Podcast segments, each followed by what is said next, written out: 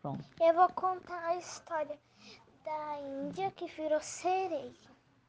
Ela vive em um castelo e ela sai para reciclar o lixo junto com os animais, ela ajuda.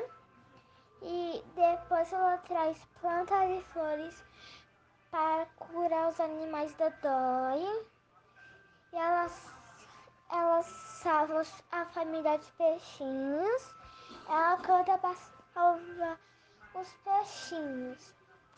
E os pescadores ficam encantados.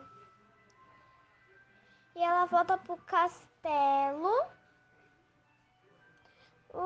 E ela canta antes de dormir. E ela vai na janela e canta para os animais dormir.